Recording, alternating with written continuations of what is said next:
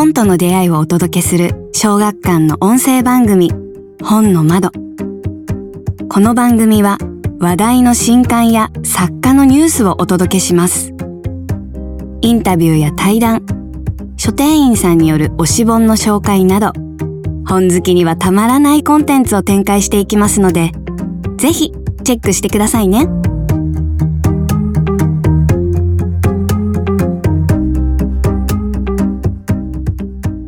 小学館文芸チームのポッドキャスト本の窓。前回に続き新刊9を刊行された郷勝弘さんと積みデミックを刊行された市穂道さんの対談をお送りいたします。聞き手はライターの朝宮運河さんです。プレゼント企画もありますのでぜひ最後までお聞き逃しなく。それでは後編です。どうぞお楽しみください。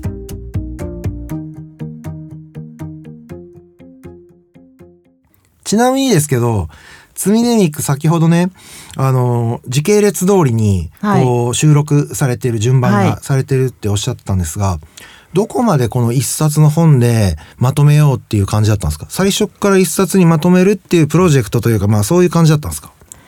ではなくて、ご依頼をいただいて、うん、で、私がその長編を書くのは結構骨が折れるので、うん、あの短編だったら軽率にお受けできますって 言って、うん、でなるべくお題がある方がいい。ですと、はいはい、私その私もゼロから埋めないので、うん、で最初がえー、っと繁華街エレジーかなんかの特集だったんですね、それで考えてで次が出会い。で、はいはい、で3番目が、えー、っと帰郷ふるさとに帰るの帰郷だったんですね。でその辺りからもうコロナで縛って、はいはいはい、あの数を集めれば寄せ集めれば本になるのではないかと思ってこの辺でもうじゃあそのコロナの情勢を入れようって決めて、うん、で次がお金ですね特別演講者のテーマが。はい。はいはい、で祝福の歌が隣人で最後だけノンテーマで、はいはいはい、じゃあまあ締めくくりっぽいのを書こうっていうことで結構まあじゃあコロナ自体はお題ではなかった。そうですねはい。は、まあ、行き当たりばったりな感じで、ね、でも帰郷っていうふるさとに帰るのテーマで輪行ですよねこれ。はい。どうやってできるんですか？これが。これができるっていうのがすごいよね。結構その締め切りがえー、っと8月とかだったので、まあ守れなかったんですけれども、うん、なんかおお盆のことが、はい、ああなるほどねなるほどね。そんなことある？そうなんだ。これを逆に、あの、逆順で、逆手順で、じゃあテーマを、み、あの、謎解いてくださいって言われて当てれる人いないでしょ？これリンクを読んで、あ、これ多分貴重ですねって言えないっすよ、絶対これ。面白いね。なるほどね。はい、締め切りを守れなくてで思いつかなかったのでなんか血迷って高野山に行っちゃって。それはだいぶ血迷いましたね。仏にすがろうと思ったのか。あの高野山のあの境内の一箇所にあの三本松葉の松があるんですよ、ね、なんか拾ったらこうラッキーみたいな、はいはい、で松かみたいな そこから始めてみるかってマジっすかそうなんだ。すごいね。ね。これ、輪行って、多分、わかんないですけど、多くの人が、なんて言うんだろうな。まあ、ちょっとホラーテイストな、あの作品ということだけ、あの、は言えると思うんですけど、どういう、こう、なんていうか、読み終わりの感情読み終わりどういう作品だったなっていうふうに読めるかって、俺すごい分かれるなっていう気がしていて、はい。ですごくなんて言うんだろうな、これも言っていいのかなまあ、ある程度言いますね、もう。はい、あの、なんとかしてください、編集で。あの、ポジティブにも見えるラストじゃないですか。はい。で、それは主人公、まあ、視点人物の主人公が、すごくなんて言うんだろうな、この、ね、言い方難しいけど、バイタリティがあるというかね、なんつったらいいんだろうな、あの、その設定が、設定言わざ、言わないで説明するのが まあ無理なので ちょっと難しいんですけど、それなんかすごく軽やかに、まあ最後ラストを迎える。だけど俺これね、2回目読んで、めっちゃ怖い話だなって思ったんですよ。はい。で、それは、プロット上の怖さっていうのとは違ってて、この輪行という作品と違う羽の鳥。ロマンスもちょっとそうかな。この、この三つを読んだ時に、なんて言うんだろうな。生きてる方が辛いっていう。感じで、なんでその輪行の主人公があんなにポジティブに見えちゃうのかって言ったら、もうそこにはいないからですよね。ーそうですね。はいもうそこにいなくていいっていうのを、あの軽やかさで描かれた時に、僕、かなり怖いなって思っちゃったんですよ。で、それはまあ、今ね、お話聞いてて、多分、そこまで、あの、なんていうの、ネガティブな意味合いで読まれるというのは多分想定されてないと思うんですけど、俺はすごく怖いなって思いました。なんか、うん、もう、生きてたら、辛いことしかないじゃんみたいなのが、いや、この前半3作の、なんて言うんだろうな、一つ、読み味としてそういうふうに思えてしまう。で、それぐらいやっぱり今の現代のコロナ禍を、っていうのを一応前提にした、現代をビビッドに、一応さんが救い取ってるから、もしかしたら作者の意図以上に、もう無理だっていう感覚 もうこの、ここ、この現代で生きていくのはもう無理だっていう感覚がね、ちょっとこうやっぱね、食らっちゃったんですよね。だから特別縁故者を読んでる時に、これももうネタバレにならない範囲でギリギリ言いますけど、いつこいつが、いつこの主人公が、やっちまうんだろうっていうのをドキドキしながら読むんですよ。やんないでくれって、頼む、踏みとどまってくれって思いながら読んで。ジェスチャーでねそうそうそう。表現してくださいましたけど。それだけはやめてくれっつって、で、あ、いや、よかった、よかったっていうのが続いて、やっぱ先ほどおっしゃったね、ご自分の感情、書いてる時のご自分の感情だったり、まあ、か物の考えっていうのが、割と反映するタイプですか？されてると思いますね。やっぱ単純うなんタッチなので、まあどうしても出ちゃうとは思います。自分で意図していないところまで。うん。楽しい、楽しいなって思ってるような、その生活習慣的にね、はい。楽しいなって思ってる時期に書いた作品ってのは結構やっぱ楽しめの作品になるんですか？いや、あんまね、楽しめの時期って、やっぱりもう私だって毎日、まあ無理やでって思って生きてますから、やはりまあまあ、生は苦痛だが死は怖いって、ただそれだけじゃないですか。今ここにいる理由って。達観しちゃダメですよ。達観しちゃダメです。やっぱり9読んでも思思いました。やっぱ無理やわって。現世無理やわって。現世ね。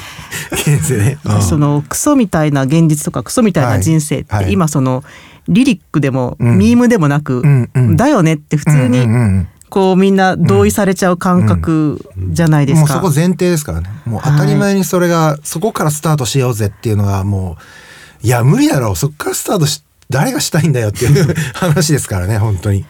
だから私も Q みたいな人が現れたらもうめっちゃ動画見ますね。でこう何か課金をさせてくれって熱望すると思います。なるほどな。なるやっぱほどな。り捧げさせてくれってんそれがこうなんていうか生きるエネルギーみたいになるから、その私はそのホストとかにはまり込む女の子の気持ち全然わかんないなと思ってたんですけど、うん。なんかこれを読んだらこう腑に落ちたものがそれはそれで嫌だな。捧げるということが。影響があるな。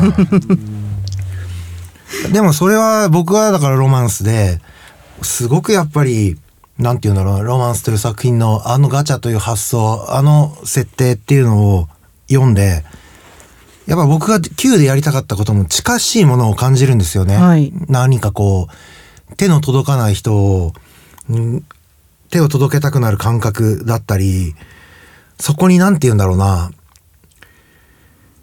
ある種の幻想ではあるんだけれども生きるよすがみたいなのを求めてしまう。で、それがごく自然に、ある種テクノロジーでそれが解決できてしまう時代でもあるわけじゃないですか。そのあたりのね、この、すくい上げ方、で、物語への組み立て方、うまいよね。いや、本当にうまいんだよ。で、片やね、祝福の歌のような、めちゃいい話なんだよね。いや、本当にいい話なの。で、さざ波ドライブで最後締めるわけじゃないですか。はい。で、なんて言ったらいいんだろうな。このね、ささ波ドライブをラストに持ってくるあたりがね、センスなんだよね。なんか突然、世界が広がるというかね、全然世界が広がってる話じゃないんですよ。話として世界が広がるんではなくて、コロナだったり、今自分が生きてる、それこそ、ま、ね、冗談っぽくおっしゃってたけど、現世であったりっていうものに対するスタンスを、すごく抽象的な世界まで広げてみるみたいな感覚。で、だからもう生きていけるっていう感覚。で、それがね、あのー素晴らしいんですよ。で、違う羽の鳥の時にはさ、なんて言うんだろうな、このコロナがあって緊急事態宣言とかもしかしたらもう起こるかもしれないっていう時代設定の頃の話で最後ね、ある登場人物が誰もいなくなった夜の街をうんかっ飛ばして走りたいんだみたいなことをまあ言うわけじゃないですか。はいめちゃめちゃネタバレしてますけど今 完璧なネタバレを言っちゃったわけだがそれとさざ波ドライブのラストあの速度でっていうね終わり終わらせ方はい。いやーなんかねうまいよね。なんかコニックらしいぐらいうまいのよ。そのなんなんつったらいいんだろうな作品としてのなんか。うーんちなみにさざ波ドライブはうちの80歳の母には不評でした。なんでなんですか？あのお母さんはなんかこういう命を粗末にする話は ちょっとみたいなメールが来て「いやいやいやいやあなた褒めなさいよ」って親なんだからなんかお前だけは何書いても褒めろやって思って既読無視です。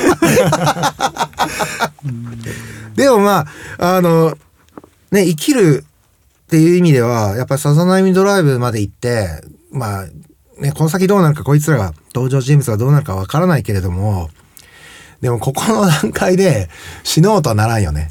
この このラストで死のうと思ってたら、まあもうもうそれは、それはもうちょっと我々物書きでは救えない のレベルの話であって、すごくなんかね、希望の持たせ方もうまいんだよね。あの、いわゆるなんか命は大切だよねみたいな感じで、まあ希望を持たせるってもう無理じゃないですか。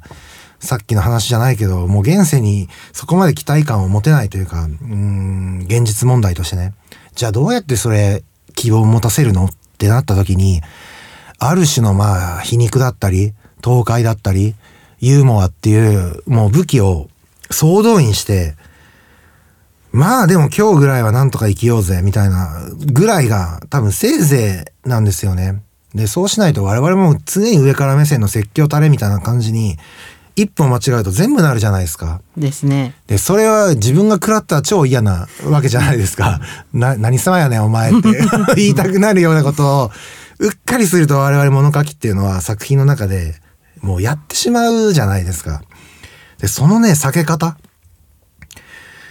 避けてるんだけど、かといって露白をしたいわけでもないってなった時のバランス感覚。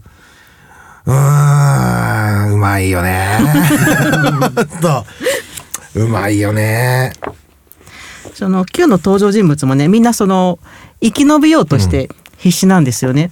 まあハチなんかはもうそのこう明日も今日と同じ、うんもう最悪な日うんみたいな中でも、まあ、その現実になんかしがみつこうとしてで必死にもがいてるシーンがたくさんあって、それがでも読んでる人にはあの響くと私は思うんですよね。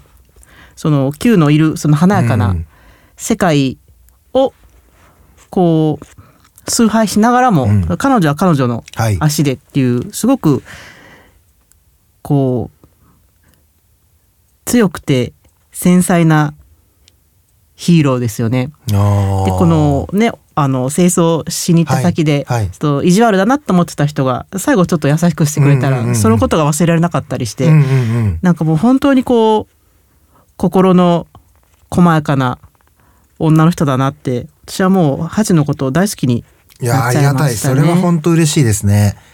で僕これ、積みデニック読んでて、そのまさに特別縁故者の、あの、主人公が、料理を作るはいシーンあるじゃないですか。で、包丁に行って、削って、何々してる、その作業をしてる時が一番実は楽しいと。で、それを思い出していくっていうシーンがあるんだけれども、俺それ読んでる時に、あ、もうやられてるって思いましたよ、逆に。俺はそれを多分8で、掃除のシーンとか、割とポジティブに書いてるんですよね。彼女は掃除の、実は好きになっていく。あの、ね、それが最高で楽しくてヤッホーでは全然ないけれども、自分の日常を運営していく上で、営んでいく上でね、すごく好きになっていくんですよ、掃除を。で、それとなんかね、通じるものをやっぱり感じる部分があったり、逆にその、違う羽の鳥なんかは、この Q に出てくる、あの、佐野有志というね、はいあの、ネットカフェ難民と呼んでいいのかな？いわゆるネットカフェ難民と呼ばれてるような生活をしていた男とかと、こう主人公をちょっと自分の中でダブったりするんですよ。時代背景が似てるっていうのもあって。で、やっぱり、なんか、ああ、やっぱりこういうことあるよねとか、なんて言うんだろうな。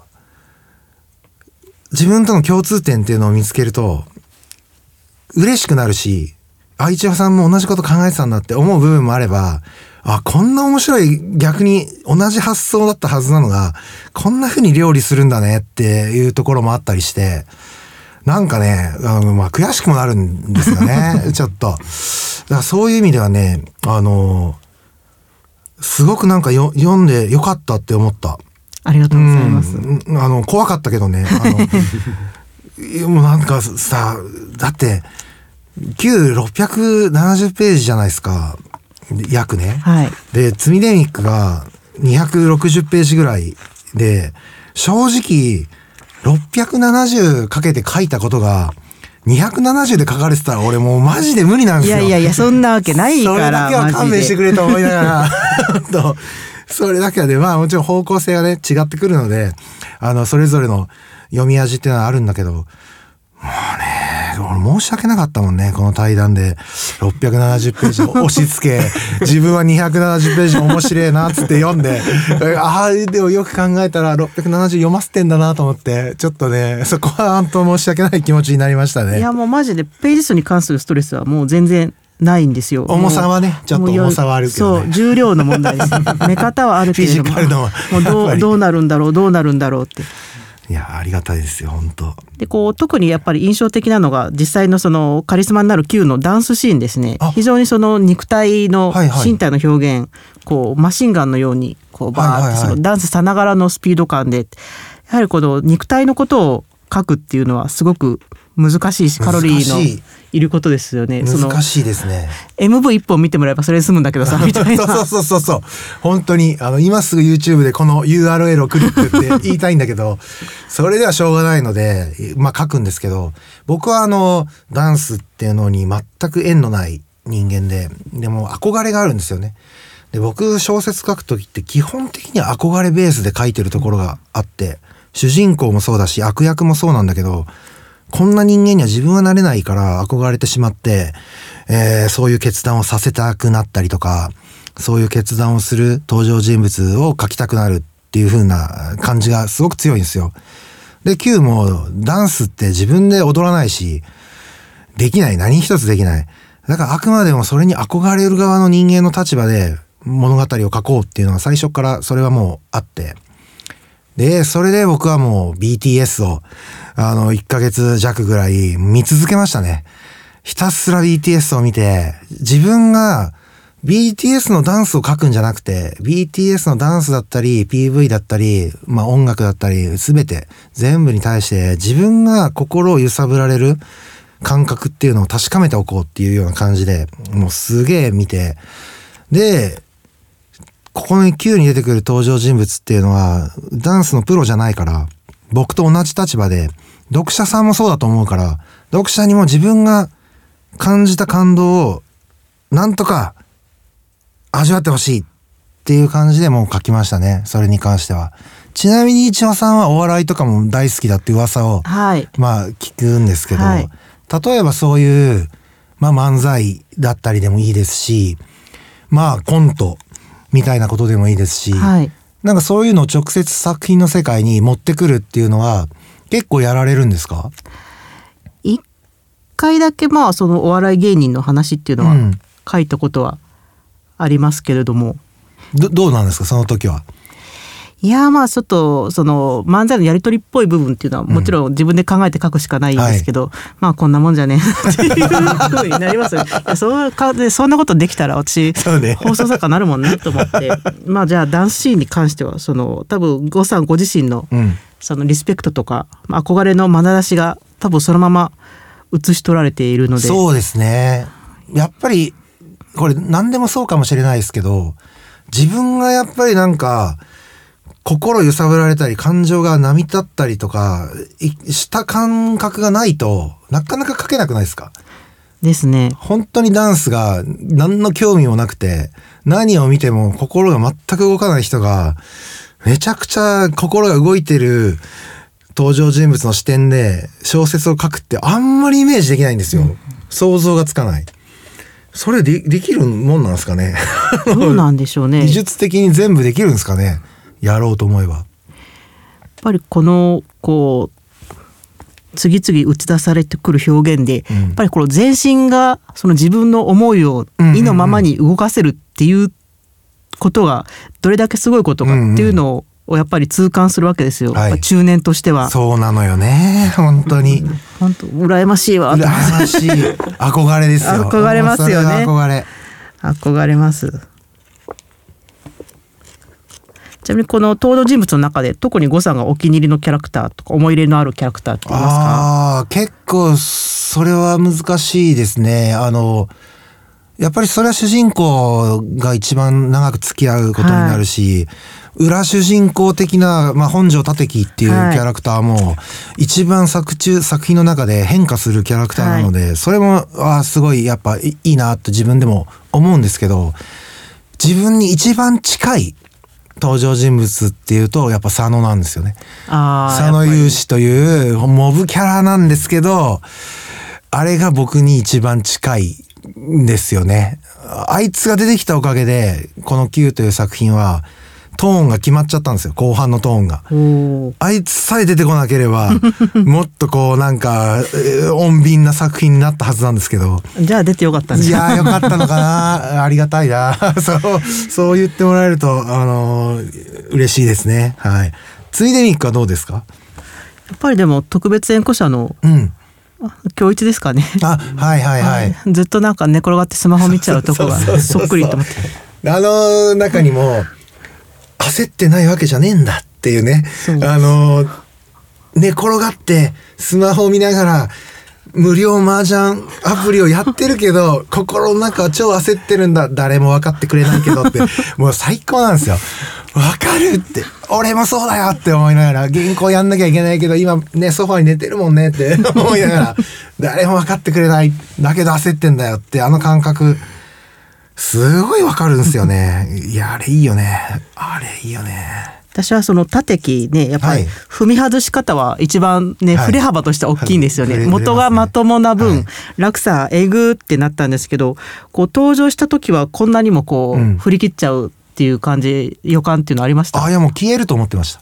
うん途中で、途中でいなくなる退場すると何らかの形で。そう、あの、思ったよりも、あいや、いるなと思って。踏ん張りましたよね。やっぱりその男を見せたっていうところはありますよねいろんな局面で。そうね、そうね。でも、それもなんか、やっぱり、この少なくとも Q に関しては、僕の書き方っていうのもあるんですけど、なんか物語のために、この登場人物を用意したっていうのは、あそんなに主要人物はいなくて、この登場人物を出しちゃったから、この物語になっちゃったみたいな感覚なんですよね。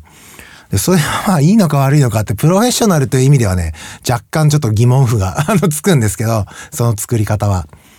でもまあまあまあ、あの、そういう書き方じゃないと、こういう作品でできないと、やっぱ思う部分もあるので、まあそこはまあ、許して使わさいっていう 感じですよね。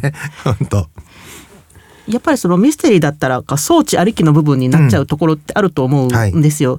だから逆にそのミステリーでないっていうアプローチでこれができたならすごくそのチャレンジングな作品であの小川哲さんとのうん対談の動画、はいあ佐藤さんごめんなさい、あの拝見しましたけれども。ああんなもの見ちゃったんですか？あの最高到達点ってはい。ね小川聡さんおっしゃってて、はい。あそういうことかってうん。腑に落ちましたね。最高傑作というよりは最高到達点だと。そうだから自分の中でまあすごくなんて言うんだろうな。大げさに言えば割と大きな作品ですよね。Q はね。あの厚さだけじゃなくて。ページ数はもちろん大きいんだけど。なんかこううん。この先自分がどうなるのかなっていうのは楽しみですね逆に。えーしばらくはねあのーシェイプアップした ミステリーをぜひ書きたいなっていう、今逆に意欲がそっちの方に、あのー向いていて。で、同じことってやっぱ続けてやりたくないじゃないですか。そうですね。やっぱりちょっと新しいものにチャレンジするなり、間に何か一つ挟むなりして、やっぱ新鮮な気分で作品に向かい合いたい。だから Q の後っていうのは結構自分自身どんなものが出てくるのが楽しみだし、それをやった後にまた、まあ二度とやるまいとは思ってますけど、Q のようなものがね、万が一出てきた時に自分がどんなものを書くのかなっていうのは、まあめちゃくちゃ楽しみっていうのは、まあしね、編集とかのね、苦労とかを無視すれば、それも非常に楽しみだなっていう感覚ありますよね。今フラグを盛大に立てましたね。きっと書くんだろう。例えば、はいミステリーの方により接近されるとかそういう考えっていうのは終わりだったりしますか？いやもう全然ないです。ミステリーなんか書けないです。あでも結構短編もミステリー的な手法っていうのは、まあ割とふんだんにおお使いになりますよね。そうですね。あの嘘とか秘密がないと物語作れないっていうのはありますよね。で小説ってやっぱり見えてるものうん。のまた違う面を見せることだとも思うので、そういう意味ではその、まあ、アプローチとしてはそういうものも確かに要素としてはあるんですけどもそのがっつりミステリーみたいなのまあね、トリックを考えてみたいなのも 読んでみたいですけどね。無理だな今度は本格ミステリー小説集が 読みたいですよね読みたい。いやい読みたい。やいやいや無理無理無理無理例えば光のとこにいてねとかもうラスト僕驚きましたもん。あ、こういう風に使うんだ。光のとこにいてねよって、やっぱり思ったし、あれはやっぱミステリー的なちょっと驚きありましたよ。ああ、なるほどねっていう、あの、すごいいいっすよね。あああいうのは。りがとうございますえーっと今日はあのリスナーの皆さんにお二人からプレゼントがあるということで、あのそのためのですねこのキーワード、番組を聞きましたよという、まあ、証になるようなキーワードを何か決めなきゃいけないんですけども今日お話に出た中で何かありますか？これだなまあ、朝宮さんが決めてくれると私は、あの、信じております。もう自分でベラベラ喋ってるんで、あ覚えてないっす。ベラベラ喋っちゃった。私はじゃあドリンクはカロリーで ドリンクがカロリーね。これは聞いてないと意味がわからないうん確かにドリンクはカロリー確かに、それは俺も反対できない。ドリンクはカロリー。なるほどね。なるほどね。小説何にも関係なかったですね。最終的に。じゃあドリンクはカロリーというのをキーワードにしてお二人からのあの色紙のプレゼントがあるようですのでぜひご応募いただければと思いますいや今日は本当にたくさんお話しいただいてもうとっても聞いてて面白かったですありがとうございますありがとうございました。ありがとうございましたはいまたどこかでまたどこかで。はい。郷勝弘さん、一穂光さんの対談をお聞きいただきました。この放送をお聞きいただいた方へのプレゼントは、お二人の直筆サインの入った色紙です。プレゼントをご希望の方はメールでご応募ください。宛先は h o n n o mado アットマーク shogakukan.co.jp メールアドレスはポッドキャストの番組ページにも掲載されています。懸命にプレゼント希望と記入の上、番組のラストにお伝えしたキーワードを書いてお送りください。応募の締め切りは来年1月3日23時59分です。小学館文芸チームのポッドキャスト本の窓。次回配信日は公式 SNS アカウントにて発信いたします。ぜひチェックしてください。